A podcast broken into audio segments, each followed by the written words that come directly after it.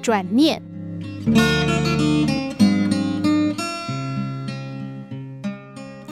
一个人在下雨天搭乘公车，车上的乘客挤得像沙丁鱼。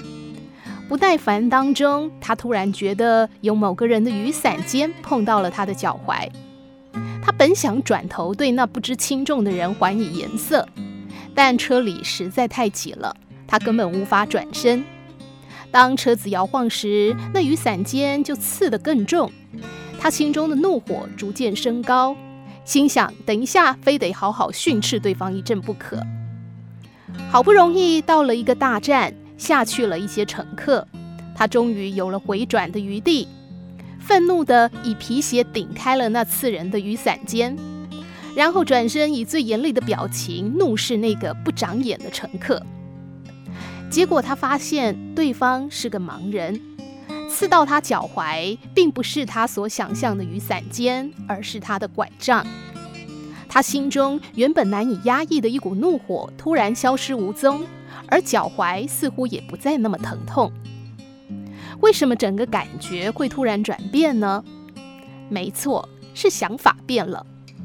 表面上看来，这个人的愤怒起因于刺痛他脚踝的那个人和那件事。但其实是来自这个人真鲁莽又无理的想法，所以当他发现对方是个盲人时，他的想法变了，随之感觉也就转变了。